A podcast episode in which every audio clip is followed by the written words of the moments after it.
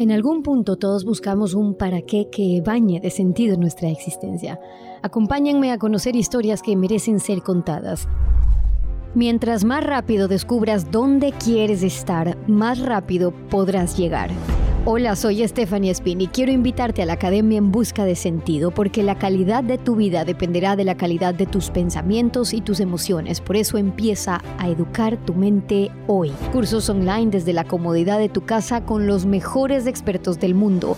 Entra a www.academiabs.com porque la mejor inversión que podrás hacer en tu vida es invertir en ti, en conocer y gestionar mejor tus emociones. Academia en Busca de Sentido Hola, bienvenidos. Gracias por acompañarnos. Una cita más aquí a las 12 todos los viernes, como siempre lo hacemos en Busca Sentido, listos para darnos tiempo para reprogramar nuestro cerebro, gestionar y mejorar nuestras em, emociones y el manejo de nuestras emociones para vivir mejor. Hoy tenemos una invitada de lujo con quien vamos a conversar sobre uno de los retos que estoy segura que ustedes también eh, lo tienen, lo encaminan quizás dentro de su propósito, cambiar en ese algo que los, gracias y saludos a quienes nos envían sus saludos también, cambiar en ese algo que ya han identificado, no quiero decir como un problema, pero algo que puede estar tumbando sus procesos o boicoteando sus procesos de paz, algo que les quita calma. Saben que hay algo en lo que hay una posibilidad de mejora, una posibilidad de cambio, pero queremos cambiar desde un mismo lugar. Queremos cambiar haciendo las mismas cosas, sin instalar nuevos hábitos, sin instalar nuevas, eh, nuevos patrones. Y para lograr eso, em, un abrazo a Indumat, que... Eh, eh, se acaban de unir. Ahora también estábamos trabajando con ellos un tema de madera súper lindo. Gracias por los saludos que nos envían. Eh, trabajar e instalar esos nuevos patrones, trabajar e instalar esos nuevos hábitos para poder cambiar no desde un mismo lugar, no es un proceso fácil.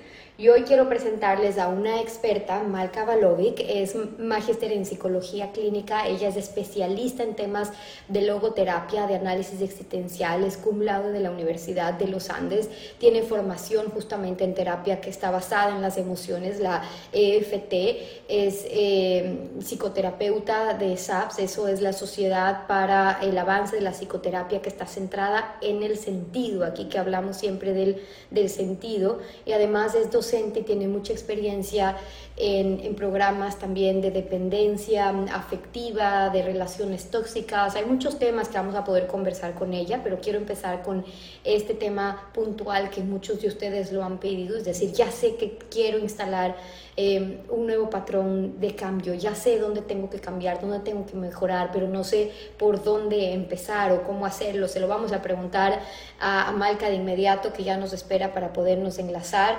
Converso con ella para que ustedes también conocer y bienvenidos a quienes están uniendo ya a este live, como lo hacemos todas las semanas. Saludos, Loja, gracias, gracias por los, los saludos y los abrazos, Javier.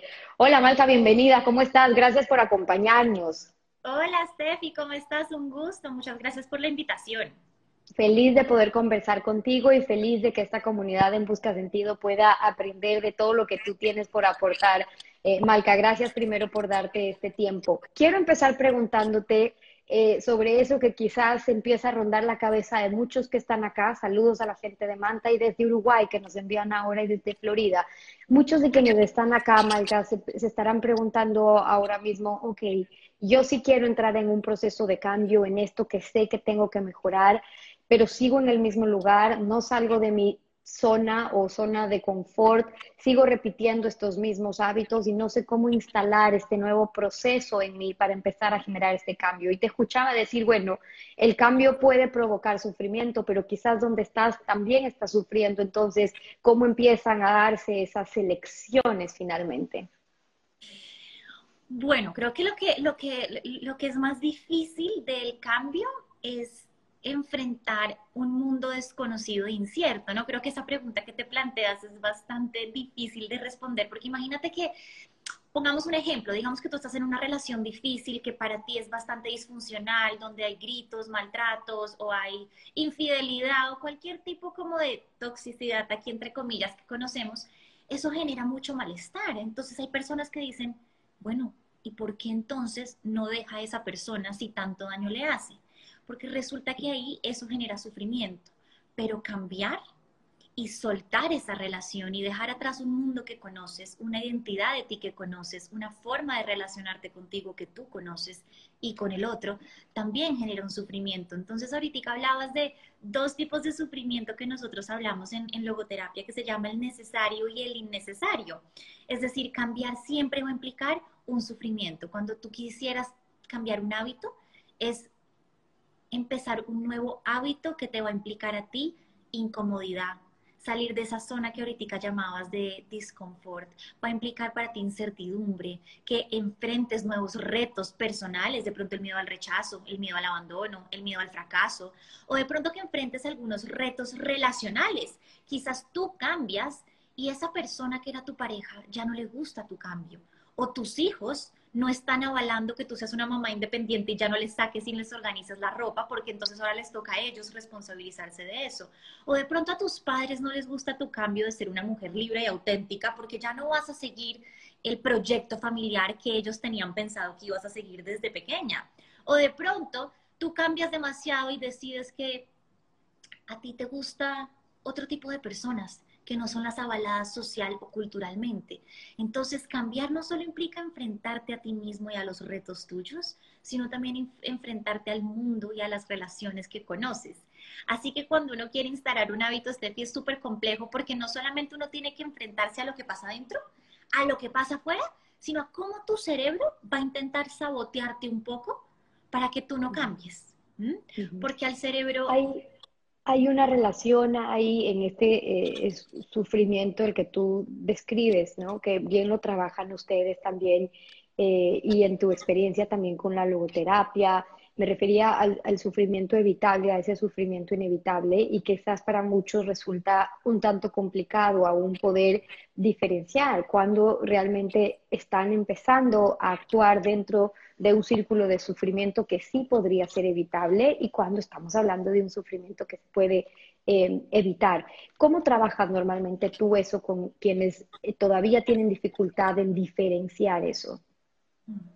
Bueno, mira, el sufrimiento, el sufrimiento que es de alguna manera necesario es aquel que te da sentido, ¿sí? Es aquel que te aporta de significado, que en un momento puntual de tu vida tomar esa decisión, aunque implique sufrimiento, te va a traer crecimiento, madurez, opciones de logro, de alguna manera te va a expandir, ¿sí? Mientras que el sufrimiento innecesario es aquel que en un momento particular de tu vida te resta la posibilidad a ti de tener propósito, sentido, expansión, crecimiento. Entonces, ¿por qué repito tanto un momento particular de tu vida? Porque el sentido y las decisiones y lo que te planifica a ti es momentáneo en el sentido de que cada minuto estamos de situación en situación. Entonces, lo que a la malca de 30 años le da sentido no es lo mismo que a la malca de 50 años le da sentido, ni lo mismo que a la malca de 15 años les dio sentido. Entonces, el primer, el primer lugar en el que yo partiría es primero hacer una pausa de conciencia donde tú te sientes a pensar, ¿qué es este momento de mi vida? qué me está exigiendo la vida en este momento y que puedas parar a pensar cómo me estoy sintiendo yo, qué pensamientos, emociones, sensaciones físicas estoy teniendo con esto particular que yo estoy viviendo. Entonces, tú estás en un punto A y ese punto A te está trayendo una especie de malestar. Entonces necesitas evaluar este punto A, ¿qué quiere decir? ¿Qué es lo que te está trayendo malestar? es el trabajo en el que estás, es la relación que tienes con tu familia, es la relación de pareja que estás estableciendo, es una sensación personal con tu autoestima. ¿Qué es lo que te trae malestar? Te trae malestar levantarte todas las mañanas a las 5 de la mañana y hacer 7 horas de ejercicio para estar esbelto y flaco porque si no nadie te va a querer. ¿Qué te trae malestar? Estar constantemente detrás de un hombre o de una mujer que no te da ni la hora. ¿Qué te trae malestar? estar en un trabajo en el que tú sientes que no trabajas con pasión, que no vives de alguna manera esta fuerza de resonancia interna. Entonces, una vez tú identificas qué es eso que te está trayendo malestar, pues pasas al, segundo paso que es, bueno, yo ya sé qué es lo que me trae malestar, identifiqué que es mi relación de pareja, identifiqué que es mi trabajo. ¿Y ahora qué hago? Ahí es donde uno necesita bajar un pequeño grado de conciencia para preguntarte a ti, no vas a poder salirte del sufrimiento. El sufrimiento es uno de los condicionamientos, como de los condicionarios, perdóname, básicos de la existencia. Sufrimos, sentimos culpa, morimos. Todos los seres humanos atravesamos por esto. Pero sí puedes preguntarte en este momento de tu vida cuál de los dos sufrimientos te trae a ti más posibilidades de crecimiento. Quedarte en un trabajo que no te apasiona o pasar por el sufrimiento de emprender y navegar la incertidumbre de no tener certeza del éxito. Pero en ese momento, ¿qué te trae más a ti posibilidad? O terminar con esa pareja que no te hace tanto daño implica el duelo de soltar algo valioso, soltar algo que amas, soltar algo que conoces. Pero ¿es eso lo que te trae más sufrimiento o te trae quizás más sufrimiento una sensación de expandirte a la posibilidad? De pronto es difícil, pero es si suelto esto, quizás me abro el mundo de conocerme a mí, fortalecerme a mí, tener una relación distinta con más posibilidades de sentido. Entonces creo que, no sé si te contesto la pregunta, pero para sí, mí... y sobre todo me dejas, me dejas pensando, Marca, sobre, eh, y leía a Rosa Montenegro, que está por acá, Metáforas en Rosa, decía, la imaginación es la loca de la casa. Y, y, vale pensarlo así desde el sentido en lo que tú decías, eh, que cuál, cómo logro identificar qué parte de ese sufrimiento también proviene de una causa real, qué tan real es y cómo se proyecta eso en mi realidad. Lo que quiero decir es que dentro de nuestro sistema de creencias muchas veces podemos haber instalado estas ideas de qué es lo que necesitamos para ser felices. Y te he escuchado a ti muchas veces decir que vivir la propia vida es una hazaña de valentía, que es un salto de fe, de saber qué es lo que realmente necesita nuestro ser y, nuestro yo para ser feliz versus lo que podemos estar haciendo estas siete horas de ejercicio que tú decías para, para vernos bien para alguien más o porque creemos que esa es eh, un significado de aceptación. ¿Cómo recomiendas tú, eh, Marca, a una persona poder identificar en su trabajo interior cuando está trabajando por ser feliz para sí mismo o porque tiene instalado este sistema en el que esto tiene que ser para ser aceptado, para ser querido, para ser valorado, para ser reconocido, porque son los patrones que ha instalado, quizás consciente o quizás inconscientemente. Sí, perfecto, qué pena, me sacó, me sacó Instagram de acá, pero bueno, ya estamos. Imagínate que esa pregunta que me haces es muy valiosa porque no es tan sencillo de identificar precisamente porque estamos inmersos en un sistema de creencias personales y sociales. ¿sí? Nosotros le llamamos la Matrix. La Matrix es un poco como desde, desde el concepto personal, son estas creencias, condicionamientos y sistemas de deber ser que de alguna manera en los que tú creces. ¿Por qué? Por el azar de la vida, ¿sí? Naces en la cultura en la que naces, en el país en el que naces, caes dentro de la familia en la que caes, ¿sí? Desde cualquier teoría tú puedes decir mi alma lo eligió, es el destino, fue azar, en lo que tú creas, pero caes en un lugar. Y ese lugar tiene un propio sistema de funcionamiento donde quizás tú desde muy pequeño vas aprendiendo cosas de ti mismo y vas aprendiendo cosas del mundo que no sabes que son aprendizajes, que son condicionamientos. Los crees como algo determinado, crees que esto soy yo, ¿no? Como que algo como delineado y que tú no puedes cambiar, que tú no puedes expandirte, pero se te olvida porque no caes en cuenta que es parte de una burbuja en la que tú creces. Y el otro día escuchaba yo a una doctora en psicología que decía, esa burbuja se puede reventar así, le puede hacer un flick así. Pero ¿cómo le haces un flick a una burbuja que no sabes que es una burbuja, que crees que es tu mundo? Imagínate tú hacerle así a tu mundo y mandar tu mundo y quien tú eres bien lejos a Plutón. Eso no es tan sencillo y genera mucha angustia, porque entonces nos enfrentamos a esta pregunta que me haces de, ¿cómo sé si esto que yo estoy sintiendo y este cambio que quiero hacer y estos hábitos que tengo vienen de mí o vienen de la burbuja? Y creo que hay muchas formas de empezar a descubrirlo. Creo que un primer paso es que necesitas hacer conciencia de ti mismo en términos de las creencias que tienes tú de ti, los pensamientos que vas desarrollando con respecto a ti mismo y con respecto al mundo. Es decir, a veces tenemos es que, Steffi, son tan profundas y tan arraigadas que ni siquiera sabemos que es una creencia y la damos como una verdad absoluta, ¿no? Es decir, yo puedo creer la creencia de que soy incapaz, pero realmente se me vuelve una verdad y a mí alguien me pregunta, oye, ¿y tú por qué no haces una conferencia? No, no soy capaz. ¿Y tú por qué no haces un taller? No, no soy capaz. ¿Y tú por qué no te lanzas de un paracaídas? No, no soy capaz. Y luego le preguntas a la persona, ¿Y de dónde sacas que no eres capaz? No, pues no sé, pues no sé, desde pequeña. Y uno no se para y se cuestiona de dónde saqué yo eso. O por ejemplo, estas creencias de si no soy flaca no voy a ser amada. Se te incorporan el ADN de pronto porque escuchabas a mamá y a la tía decir, uy, a las gorditas nadie las quiere. O en el colegio escuchabas decir, hmm, ella tiene celulitis o ella está panzona, no va a conseguir marido pronto. O de pronto escuchabas creencias de tus propios novios o tus propias parejas y de repente se te volvieron piel. Y entonces tú creces en la vida pensando que si tú no eres flaca, nadie te va a amar. Pero no paras a cuestionarte, ¿es esto realmente mío? ¿Cómo, cómo invitas tú, Malca, a hacer ese primer ejercicio de cuestionarnos si es que esa creencia es realmente nuestra? Porque tú acabas de decir algo súper importante y es que a veces no estamos conscientes de la burbuja. Es decir, una cosa es que alguien puede empezar a cuestionar, ok, yo creo que soy una persona muy tímida y, el ser tímida no me está dejando mejorar mis relaciones con otras personas, mi interrelación en el trabajo está afectando mi relación familiar, ahora como madre eh, ya no quiero eh, proyectarme como una persona tímida, por pensar eh, en una, lo que puede ser fortaleza o debilidad, ¿no? Entonces, una persona que está consciente de eso puede decir, ¿por qué creo que soy tímida? Porque hay que partir de que creo que soy tímida, distinto a decir por qué soy tímida. Entonces, el cuestionar ese, esa creencia eh, puede venir desde un camino, como tú bien nos dices, Marca, en el que, ok,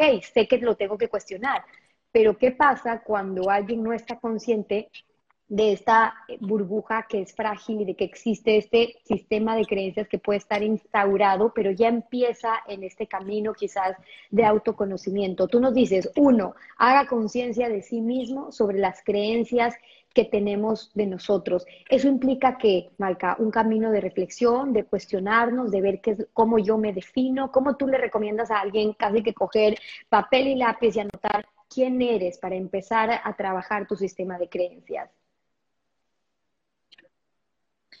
Yo creo que puedes partir incluso por esa, por esa última palabra que acabas de decir y es escribir quién creo que soy. ¿Quién creo que soy? Es decir, el yo soy es una identidad que nos hemos inventado. Y esto les va a sonar a algunas personas muy loco porque es como, como así que nos hemos inventado. Sí, yo soy Maika y yo soy Steffi, son unos conceptos que tú y yo nos hemos ido inventando a lo largo de la vida conforme las experiencias que vamos teniendo. Entonces yo lo que primero haría, yo siempre recomiendo de alguna manera entrar a un espacio de terapia o de reflexión o de conversación. ¿Por qué? Porque cuando uno a veces no sabe que uno tiene creencias es porque uno tiene un monólogo interno. Entonces hay formas de dejar de tener un monólogo para empezar a tener un diálogo, que creo que eso es lo que hace la terapia. Tú vas y te hablas contigo. Si no puedes acceder a una terapia, puedes acceder a poner este monólogo en papel, porque cuando lo pones fuera de ti, puedes empezar a identificar que esto no necesariamente eres tú. Son pensamientos, son creencias, pero no eres tú. Así que parte por la pregunta de, ¿quién creo que soy? Y cuando escribas eso, trata de recordarte de las frases típicas, típicas también, que te han dicho desde pequeño que resuenan mucho en tu cabeza. Las frases típicas son estas que te estoy diciendo yo de a las placas, nadie, a las gordas nadie las quiere, o si no tiene plata nunca va a levantarse a nadie, o si no es exitoso no va a ser nadie en la vida. Entonces creo que empezar a poner creencias absolutas que son frases típicas de cajón que escuchábamos de pequeños en un papel, te puede ir a ti guiando a qué tanto esto lo he incorporado en este ser que creo que yo soy. Entonces, el primer paso es, escribo quién creo que soy. Y ahí anoto, yo creo que soy una psicóloga, yo creo que soy eh, una buena madre, yo creo que soy una buena amiga, yo creo que soy irritable, yo creo que soy ansioso, yo creo que soy enfadado, yo creo que soy eh, temperamental. Todos estos yo sois, ¿sí? Y al lado, pregúntate, ¿de dónde saqué esto? Pregúntatelo, cuestiónatelo, sé un poquito ponzoñoso contigo y hazte preguntas capciosas como, ¿de dónde saqué yo esto? ¿De verdad todo el tiempo soy así o tengo momentos en donde soy así y momentos en donde no soy así? ¿sí? Que ahí sería distinto a yo soy, al yo estoy siendo. Una cosa es yo decirte yo estoy siendo ansiosa y otra cosa es yo decirte soy ansiosa. Entonces te haces esas preguntas y quiero que te hagas unas que son de un ámbito distinto que jugamos nosotros muchos en la logoterapia y es, ¿y si no fueras esto? ¿Quién serías si no fueras esto? ¿Quién serías si esta creencia no se pusiera tus zapatos y te dominara? ¿Y quién serías tú si pudieras creer algo distinto de ti mismo? Entonces, ¿esto qué te permite? Te permite identificar que muchas de las cosas que tú crees que eres son pensamientos que pueden ser creencias limitantes o pueden ser creencias expansivas. Y creo que ese primer paso te puede ayudar, ¿no? Cuando lo pones en papel y te permites a ti decir, de pronto esto no soy yo y esto es lo que yo creo que yo soy. Eso eh, nos ayuda a, identificar y por cierto, para quienes me están preguntando, eh, acabamos de trabajar con Rosa Montenegro un curso espectacular sobre el yo, entender nuestro yo y poder al aire después de que haga el curso contestar quién soy. Eh, en www.academiabs.com. En Academia Busca Sentido ya pueden entrar, pueden verlo. Si quieren trabajar esos temas, hay un curso espectacular allí que se los recomiendo. Malca, tú decías algo importante y es la diferencia de quién soy, eh, de quién creo ser y luego cómo nuestra mente tiene este increíble potencial de poder crear historias, incluso nuestro personaje, eh, nuestros sueños, pero una realidad de una versión que podemos construir, pero nos deja pensar también que podemos construir una versión de nosotros desde esa eh, intención también para contarnos mejor la historia que quizás nos hemos venido contando a lo largo de estos años, cuando podemos reconocer en ese ejercicio que tú nos dices, ¿ok? ¿Quién crees que eres? Y luego, ¿por qué crees que eres así o de dónde viene esa creencia? para poder, la pregunta sería, cambiar esas creencias, instalar nuevas creencias, ¿cómo se trabaja esa siguiente fase en cambio? Bueno, digamos que tú ya hiciste conciencia, ¿sí? Ya aprendiste a escuchar el diálogo interno que tú tienes. ¿Y por qué hablo del diálogo? Porque resulta que la narrativa que construimos de nosotros mismos va a ir forjando el personaje que creemos que somos. Entonces tú ya hiciste conciencia, ya escuchaste las frases que te dices, las frases que incorporaste. Y entonces empiezas a conocer el personaje que creíste que tú eras. Una vez tú empiezas a conocer ese personaje, para mí, para mí es mucho más fácil ponerlo por fuera y casi que literalmente ponerlo como un personaje. Cómo habla esa persona, cómo mira, cómo respira, cómo camina. Dale como literalmente personifica a este ser que tú crees que tú eres. Y quiero que, creo que ahí el tema del cambio es, es donde más asusta, ¿sabes? Porque cuando tú empiezas a descubrir quién eres y te preguntas, ¿y si cambio? ¿Seguiré siendo esto? Y si ya no soy esto, entonces ¿quién soy? y se vive como una especie de una mini muerte. ¿A qué me refiero con una mini muerte? Imagínate que yo descubrí que yo soy una mujer egoísta, soy una mujer egocéntrica, solo pienso en mí. Imagínate que descubrí que yo soy el centro del universo. Imagínate que descubrí que me creo súper poderosa. Cosas fuertes, ¿sí? Y yo descubro eso y digo, quiero cambiar, quiero una mejor versión de mí. Y entonces, claro, racionalmente tú dices, caramba, ¿por qué no quisiera? Sería súper fácil. O sea, ¿quién quiere ser una persona que se identifica así? Bueno, resulta que allá detrás de ese salto que tú haces para cambiar, para ser tu mejor versión, es como si tú estuvieras en una montaña. Y allá abajo, allá abajo está la mejor versión de Steffi diciendo, ven, aquí, encárname. Yo estoy segura que podemos ser humildes, que podemos ser nobles, que podemos ir detrás de nuestro sentido, que podemos pensar en los demás, que podemos conectarnos en una relación de pareja desde la intención y desde el sentido.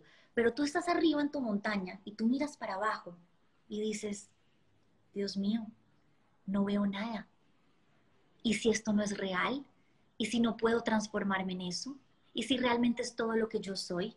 Y entonces esta es la parte que es más difícil del cambio y es la angustia que genera la incertidumbre de tú no saber si esa mejor versión de ti tú vas a poder lograrla, ni cómo es esa mejor versión, ni cómo encarnar un nuevo personaje.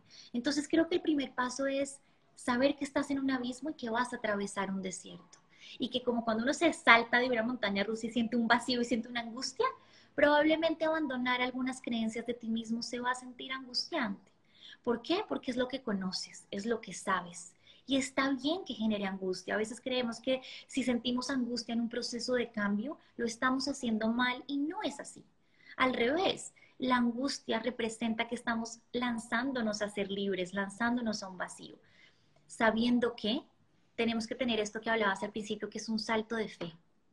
¿Por qué para mí es importante el tema del salto de fe? Porque tenemos que confiar que tenemos las capacidades y los recursos, aunque no los veamos. Tenemos que creer que hay un propósito, un norte o un sentido más allá, aunque no lo, aunque no lo sepamos con certeza. Entonces, cuando yo decido dejar esto que creo que soy para lanzarme a esto que quiero ser, esta tensión entre lo que soy y lo que quiero ser genera angustia y necesito estar dispuesto a atravesar esa angustia, a saltar. Para, para quienes entran en este eh, proceso que me parece fascinante, retador, necesario como seres humanos, de encontrarle sentido. Por eso aquí estamos quienes queremos seguir buscando sentido a nuestra vida, darle, darle un sentido, un propósito a lo que sea que hagamos en nuestra vida, en nuestro crecimiento eh, personal, eh, espiritual, nuestras relaciones personales como, como madres, como esposas, como esposos, como padres, eh, en seguir creciendo, que finalmente ese es, un objetivo tan sano y tan lindo que tiene el ser humano.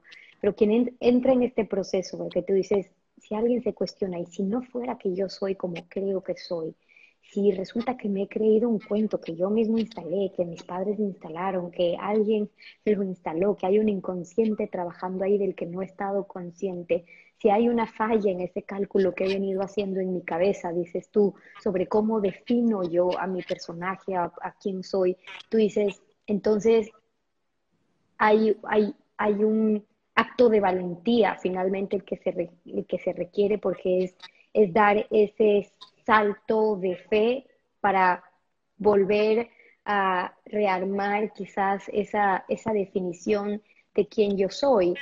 ¿Cómo le puedes decir a alguien que quizás no se atreve a dar ese salto, que quizás le cuesta siquiera cuestionar el y si no soy quien creo que soy, que se anime a verse, a reconocerse y quién sabe mejor, a dar ese salto de fe que tú llamas?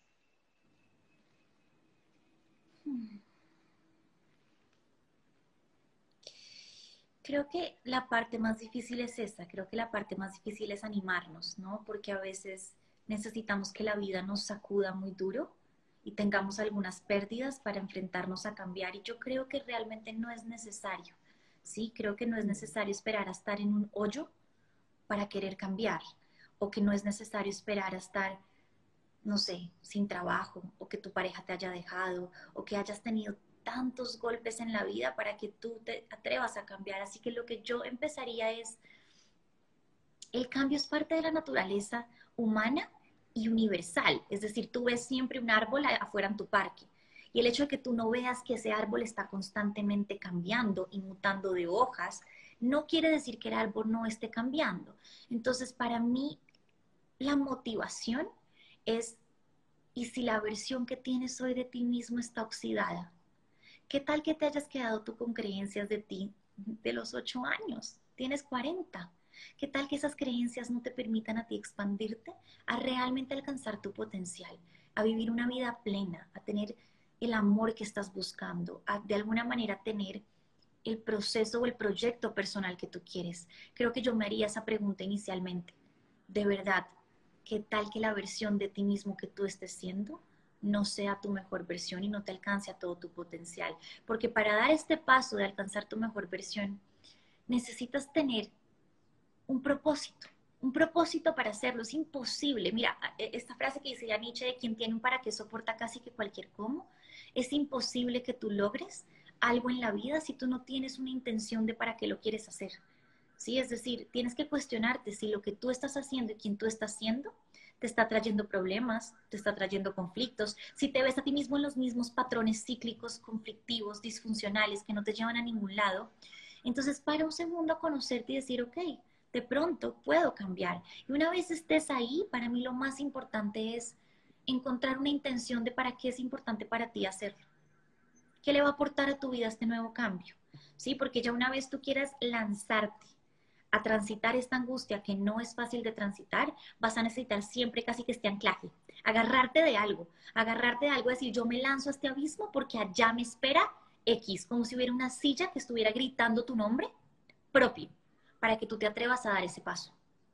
Y eso requiere tiempo, y eso requiere trabajo, y eso requiere también intención. Por eso yo abrazo a las miles de personas a la distancia que este medio nos permite, las miles de personas que nos estamos reuniendo aquí semana a semana formando esta comunidad en busca sentido, más aún a quienes están suscritos al plan premium y están trabajando ya una rutina diaria de crecimiento, de seguir cuestionándonos, formándonos, creciendo, porque finalmente es el siguiente paso, digamos, para no quedarnos solamente en el saber. Te escuchaba acá decir algunas veces que es importante estar conscientes y tomar conciencia de esa necesidad de cambio. Si hay algún comportamiento, algo que sabes que ya no, no te gusta de ti, no te permite incluso sentirte bien, estar feliz, porque hay algo tuyo mismo, propio, que te molesta, que no sirve de mucho estar conscientes del primer paso, pero si no damos ese primer movimiento hacia la acción, pues nos quedamos simplemente en eso. Y te escuchaba, eh, te leía cuando decías que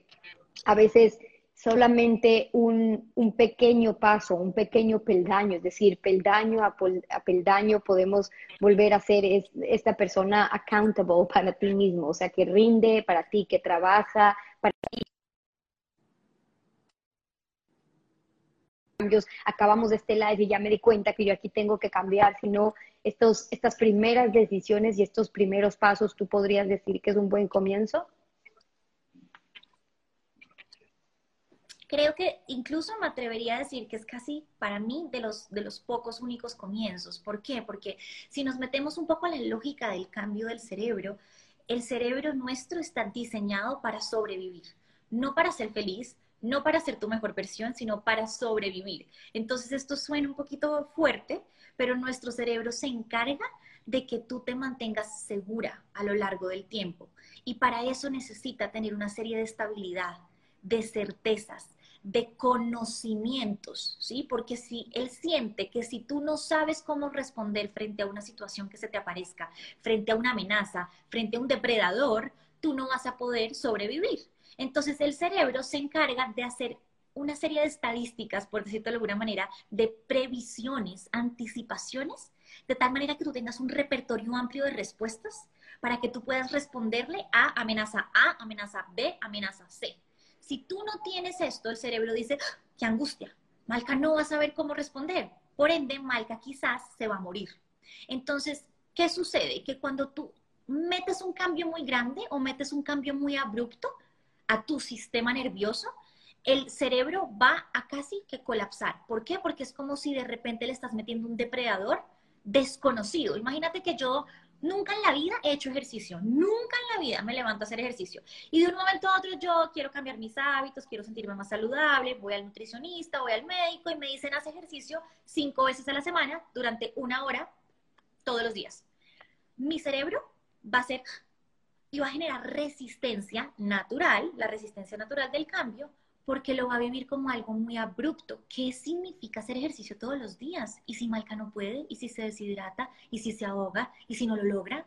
Entonces, ese cambio tan grande va a generar mayor resistencia, lo cual va a hacer que nosotros queramos postergar, que de alguna manera nos boicoteemos, que ese es el sabotaje de empiezo mañana, mejor lo hago lunes, quizás entonces busco un amigo pero nunca lo llamo. Mientras que si tú coges pedacito a pedacito, peldaño a peldaño, paso a paso, tratas de modificar algo mínimo en tu conducta, el cerebro no va a ver una amenaza tan grande, porque como para el cerebro lo familiar es lo seguro, si tú le metes un pequeño cambio, no va a dejar de ser tan poco familiar, va a seguir siendo familiar, pero con un pedacito distinto. ¿Qué sería meterle un cambio pequeño?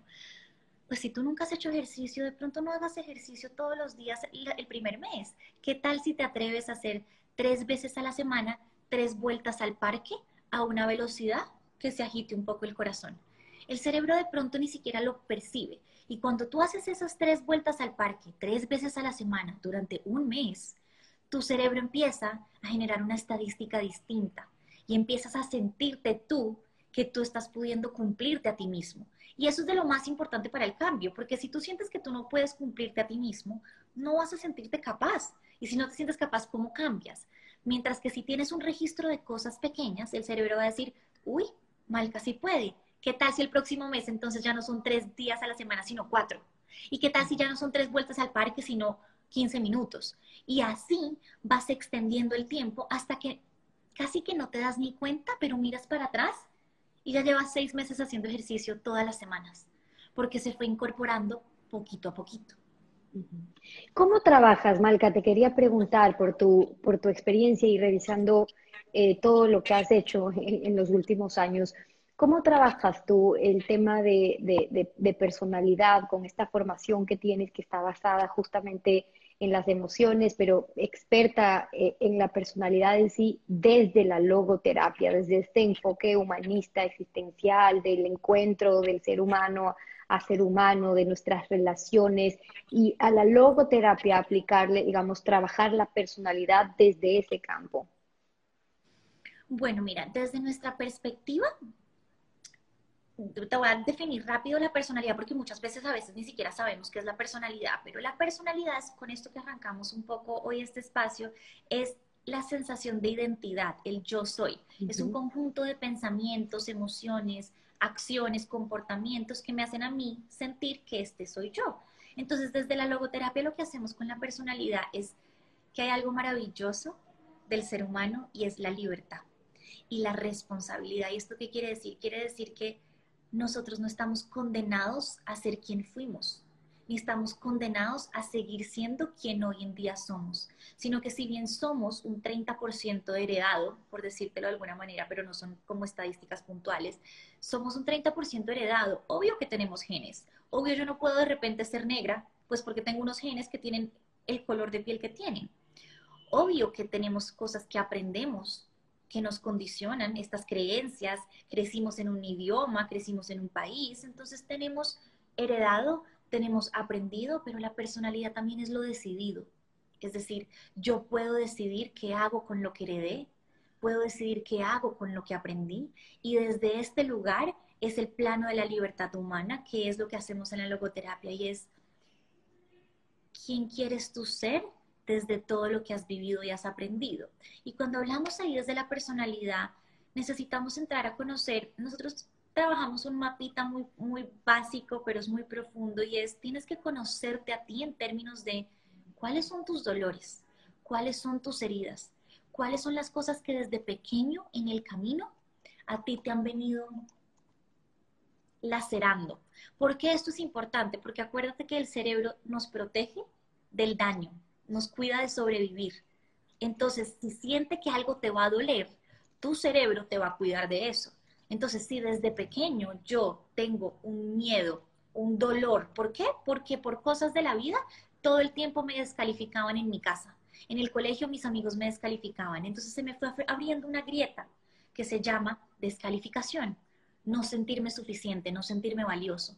Si yo tengo esta herida, mi cerebro va a tratar de cuidarme de que esto no me duela. Entonces el segundo punto es de qué maneras te cuidas de esto que te duele. ¿Qué quiere decir eso? Quiere decir que en tu personalidad hay un dolor, unas estrategias y unas amenazas. El dolor, no me siento querido, no me siento valioso. ¿Cómo te cuidas de eso? De pronto a lo largo de la vida aprendiste que si te esforzabas mucho y hacías las cosas muy perfectas, quizás te iban a alabar, quizás te iban a reconocer. Así que desarrollaste esta estrategia de la perfección para ponerte la armadura de no sentirte lo suficientemente valioso. O de pronto a lo largo de la vida aprendiste que si tú no eres lo suficientemente valioso, si encuentras una pareja con quien estar y que te valide, o si tus amigos te dan aprobación, entonces de pronto esta sensación se calma. Así que tú vas a buscar aprobación por la vida y le vas a preguntar a la gente, ¿me quedó bien esto? Si te gusta, no sé, ¿qué dirías tú? ¿Será que tú lo harías mejor por mí? Y dejarás de tomar decisiones, dejarás de ser independiente, dejarás de vivir la autoestima desde ti y la pasarás a vivir por los demás. O de pronto, de alguna manera tú te duele mucho la soledad. Entonces aprendiste a evitar esos espacios de estar contigo y te la pasas todo el tiempo buscando compañía, llenándote de trabajo, consumiendo sustancias psicoactivas. ¿Por qué? Porque te duele enfrentarse contigo. Entonces, la personalidad es este viaje al interior en donde tú puedes reconocer qué te duele, cómo te cuidas de lo que te duele y qué cosas amenazan eso que a ti te duele. ¿Qué cosas amenazan? Por ejemplo, si a ti te duele la soledad, pues va a ser amenazante para ti estar solo en tu casa, viajar solo. Si para ti es, digamos, doloroso no sentirte suficiente y por eso has buscado todo el tiempo la perfección, para ti va a ser amenazante equivocarte, va a ser amenazante no sabértelas todas, va a ser amenazante un contexto novedoso. Entonces, desde ahí y desde esos tres puntos, tú puedes empezar a conocer tu personalidad y ahí es cuando te puedes preguntar, esto que me duele, esta forma en la que me cuido de esto que me duele, ¿realmente me hace bien o me genera un sufrimiento innecesario? De pronto hay una forma distinta de cuidarme. ¿Qué tal si me permito enfrentar el dolor a la soledad? ¿Qué tal si me permito enfrentar la sensación de no soy lo suficientemente valioso, entre comillas, y me permito ser imperfecto y me permito equivocarme? Entonces, básicamente lo que hacemos es cambiar esas estrategias que terminan generando una armadura que se oxida con el tiempo para que podamos liberar la herida, que respire, ¿sí? Como cuando uno literalmente está tratando de curar una herida, que respire, aunque arda un poco, y que desde ese lugar tú puedas elegir quién quieres ser, pero no por miedo, sino desde la intención. Es decir, yo me acerco a ti porque te amo, no porque tengo miedo a estar solo. Yo hago este trabajo y lo quiero hacer bien hecho porque para mí es importante el valor del conocimiento, pero no para que tú me digas a mí que por eso es que yo tengo valor. Y desde ese lugar ganas mayor libertad con tu personalidad. Creo que esto sería como un súper resumen ejecutivo de cómo trabajamos la personalidad. Me encanta, y me encanta y, es lindo pensarlo y, abrazar esa, esa, imperfección y es lindo pensarlo desde esa libertad que tenemos todo. Veo en muchos de los comentarios, Malca, que te ponían mientras hacías esta descripción un yo me siento así, a mí me pasa eso. Cuando hablabas de, la falta de, de valía, decía alguien, otra persona el sentir que siempre necesitan hacer algo para, para buscar esa aceptación, esa validación, o porque se sienten rechazados, o que siempre se sienten de menos y entonces buscan siempre eh, intentar satisfacer a los demás o encantar a, los demás. Sé que eso implica un trabajo eh, muy amplio y largo que no lo vamos a poder detallar acá, pero sí quisiera preguntarte por todas esas personas que un poco sintieron esa descripción ahí, ¿cómo, cómo sugieres tú desde la logoterapia, aprovechando tu experiencia en eso, eh, trabajar cuando ya se ha podido identificar que ese es un problema de la personalidad de alguien, ¿no? El sentirse de menos, sentirse rechazado y entonces hacer mucho siempre para poder tener ese reconocimiento o esa valía y sentirse entonces que puede salir al mundo y decir, esto soy yo y esto soy lo que yo valgo.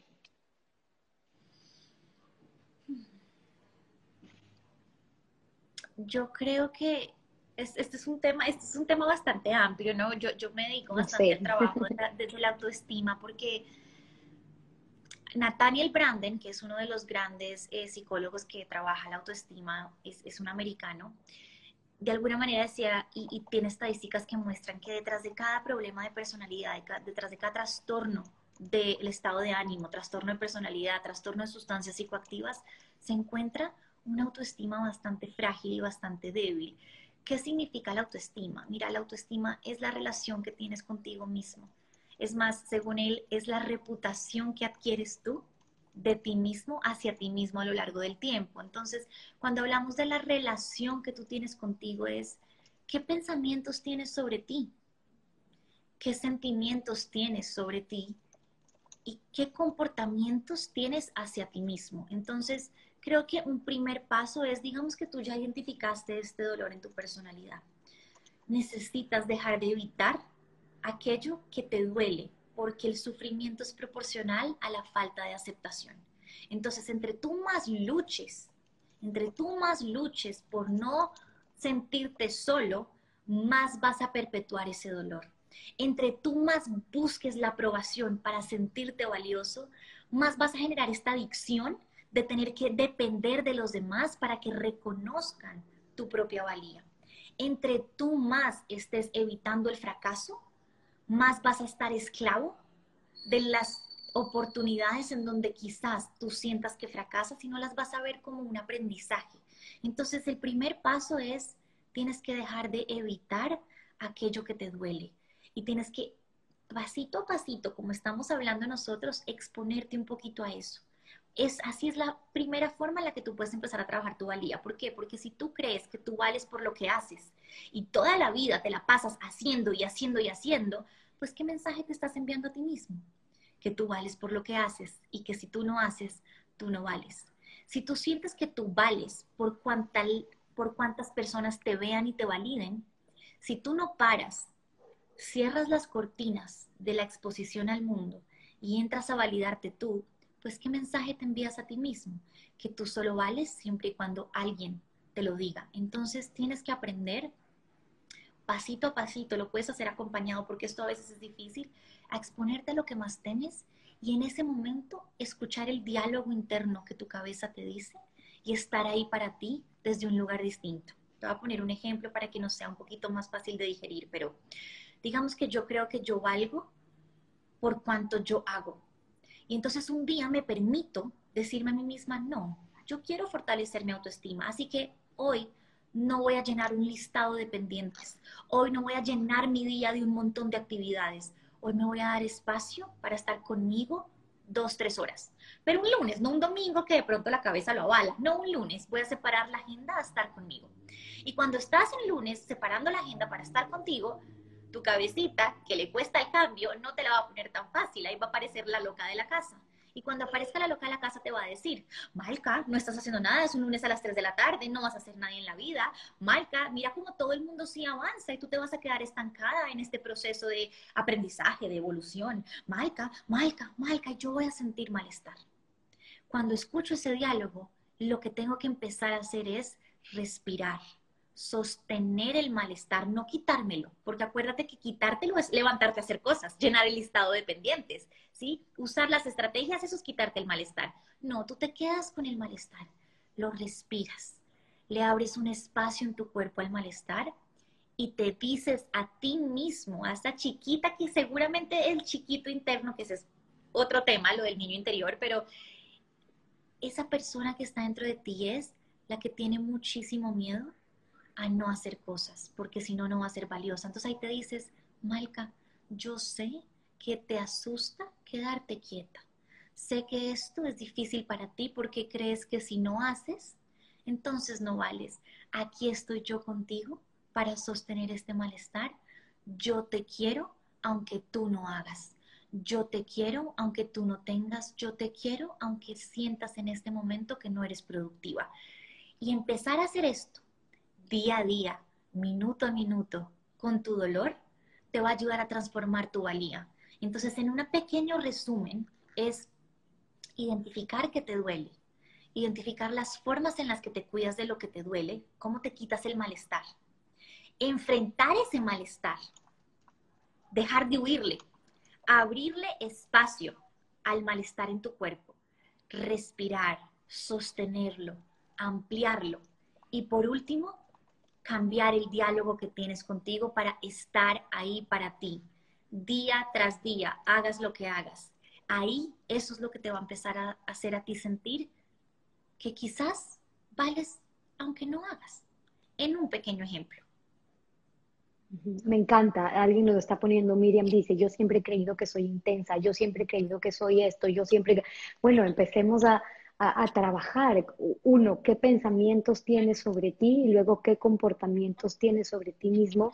Y quizás en esa última parte, eh, Malca, para ir cerrando, es donde más tropezamos, ¿no? Porque podemos estar conscientes de los pensamientos que tenemos, pero no necesariamente de los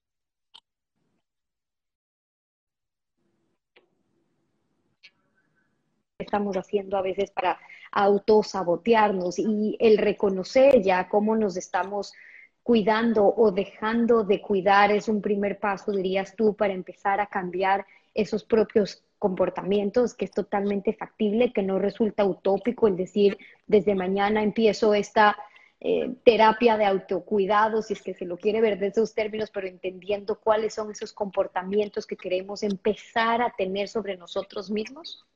Mm. Mira que esto que dices es muy importante porque nos abre a, realmente una realidad importante que no conocemos o que más bien se nos olvida y es que nosotros no somos lo que pensamos ni somos lo que sentimos. Somos lo que hacemos con lo que pensamos y somos lo que sentimos.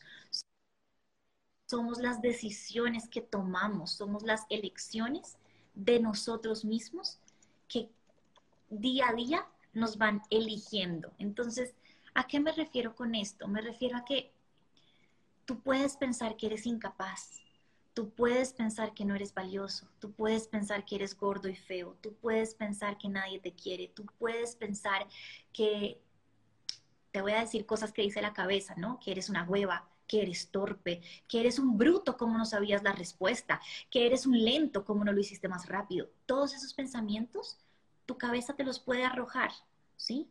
Eso te puede generar sentimientos. Tú puedes sentir desprecio por ti mismo. Tú puedes sentir rabia hacia ti mismo porque no hiciste X o Y. Tú puedes sentir tristeza frente a ti mismo porque no logras X o Y.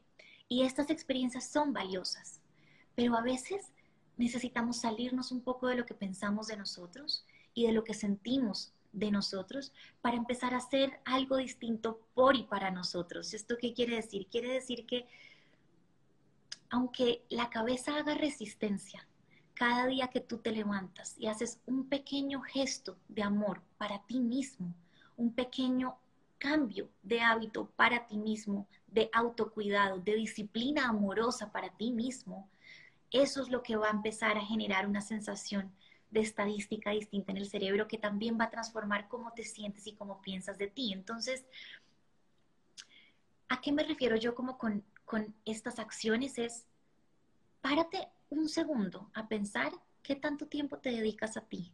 Es curioso que pensemos que dedicarnos tiempo es una pérdida de tiempo, ¿no? Cuando si tú no existes, el trabajo no existe, la familia no existe, la empresa no se sostiene. Entonces, si tú no sacas este tiempo para recuperarte y regenerarte, seguramente ni siquiera las grandes metas que tienes las vas a lograr, porque de alguna manera te vas a botear tu cerebro. Entonces, actos de cuidado implican en la mañana, apenas te levantas, ¿de qué manera desayunas? ¿Te embutas el desayuno casi que como castigándote para comértelo? ¿O quizás puedes dedicarte siete minutos, diez minutos a sentarte con conciencia, a alimentarte y nutrirte desde un lugar distinto? Un acto de amor contigo mismo y un comportamiento es, ¿qué tal si te sientas a tomarte el café sin el celular, sin el Instagram, sin las noticias de que se está acabando el mundo y contemplas la naturaleza, escuchas los pájaros, dejas que le entre vitamina D a tu cuerpo para que se regenere también. Un acto de amor es permitirte los espacios de descanso y de actividad, porque el cerebro necesita y el organismo necesita recuperarse. Todo lo que sube tiene que bajar, si no el cerebro y el organismo colapsa. Entonces un acto de amor es, ¿qué tal si te haces una pausa activa cinco minutos? Cinco, no tienen que ser quince, no pasa nada, ¿sabes? No se va a caer la reunión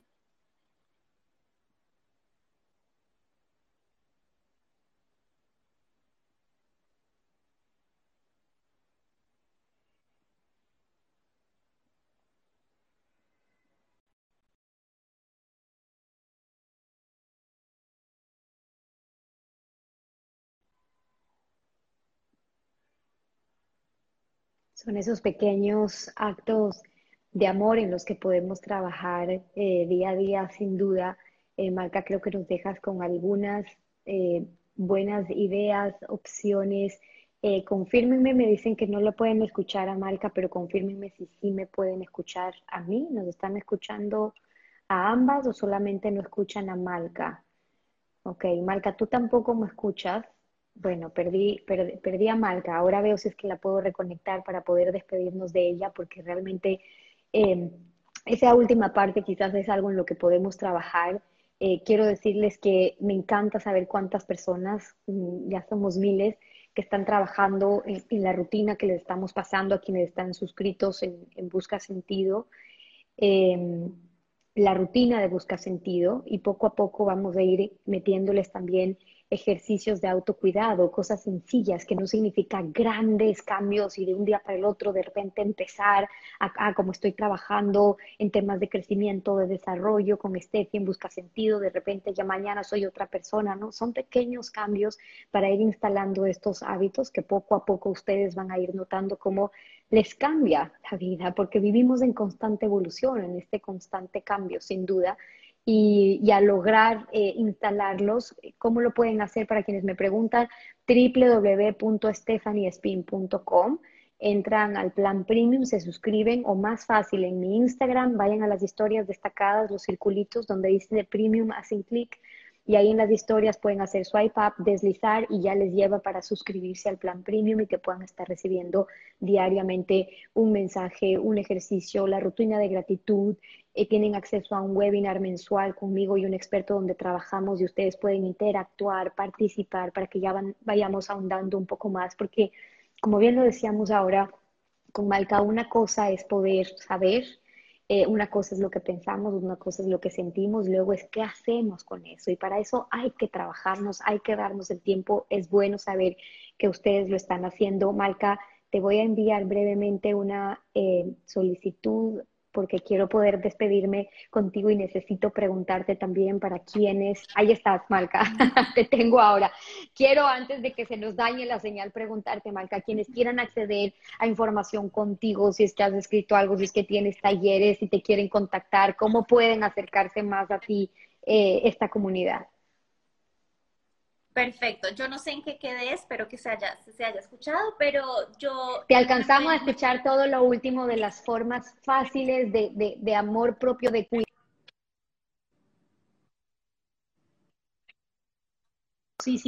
para dejar claro que no estamos grandes cosas, sino de estas pequeñas acciones de autocuidado.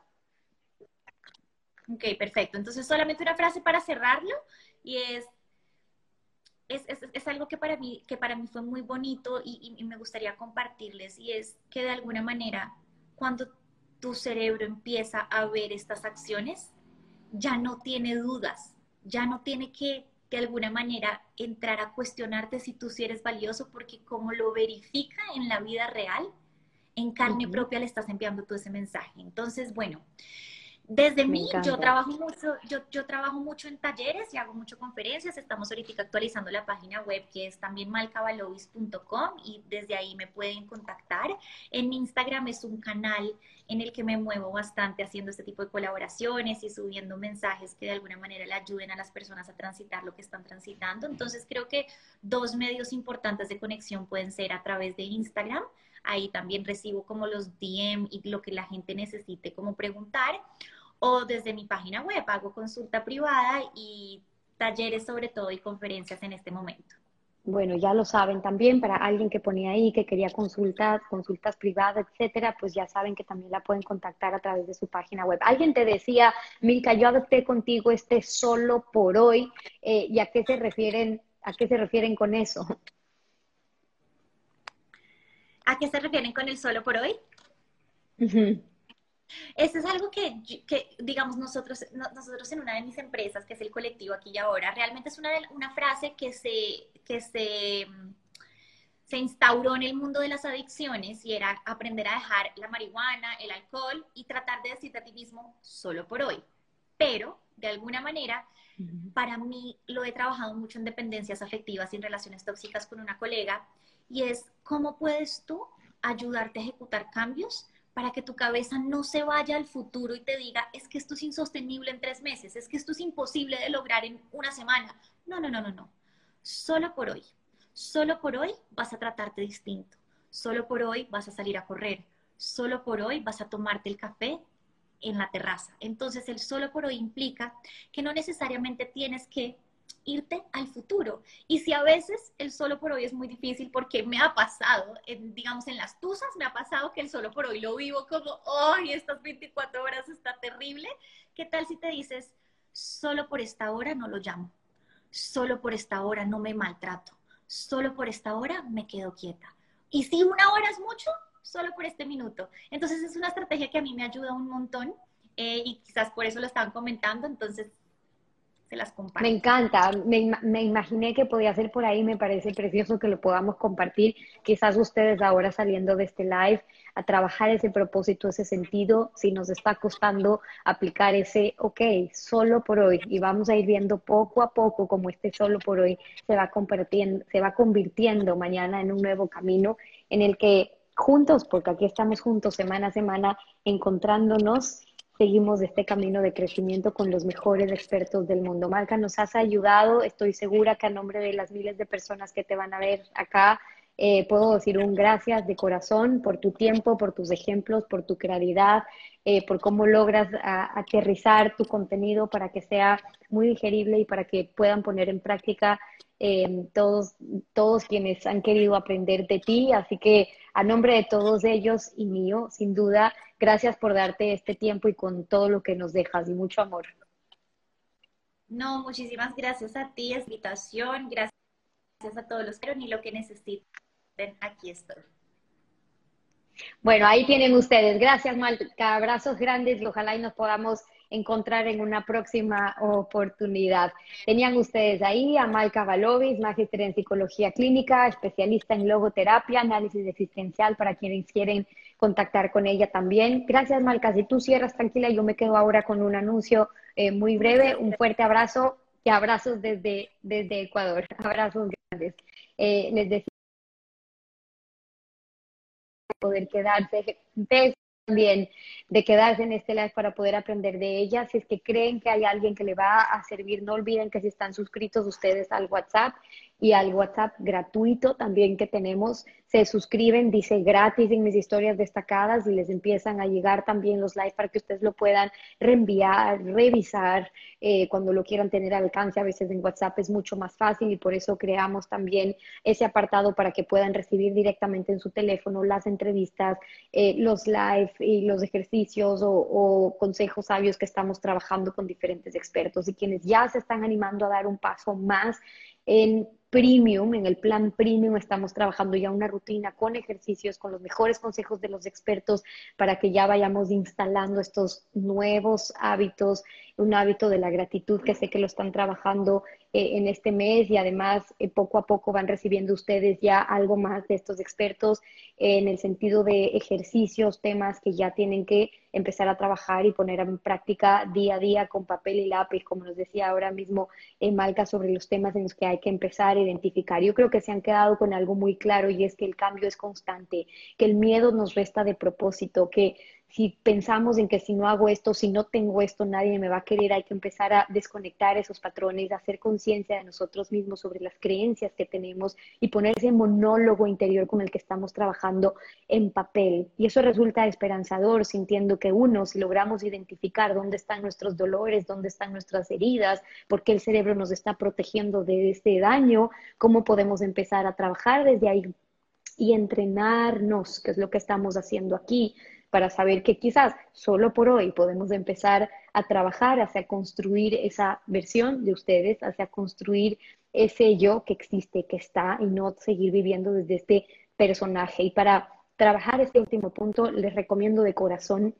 en www.academiabs.com. Acabo de trabajar con Rosa Montenegro, una experta española en temas de formación, educación, eh, que ha escrito yo y sus metáforas, justamente un curso en el que trabajamos cómo podemos ayudarles a identificar ese yo, quién soy, el yo desde mi apariencia o cómo me visto o cómo me proyecto o ese personaje de la película por el que están actuando o de quién eres, lo que puede ser opinable y lo que no, lo que resta y lo que suma dentro de su personaje, porque cuando encontramos esa coherencia entre vivir como realmente soy, no como creo o quiero eh, o creo que tengo que ser, sino como soy, los resultados en términos de esa coherencia con su felicidad y con lograr sus objetivos son casi que automáticos, me atrevería a decirlo. Y por eso la invitación a que lo puedan hacer está ya en la academia eh, con Rosa Montenegro eh, la felicidad como un deporte de alto impacto. Se,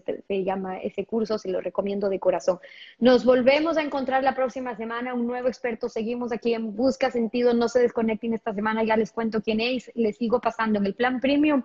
Les paso a los que están suscritos ahí en WhatsApp algunas de las recomendaciones que nos acaba de dar en este momento Malca, también sobre algunos expertos de los que se refirió, las terapias que están trabajando. Seguimos conectados, seguimos trabajando. Un abrazo grande y hasta la próxima. thank you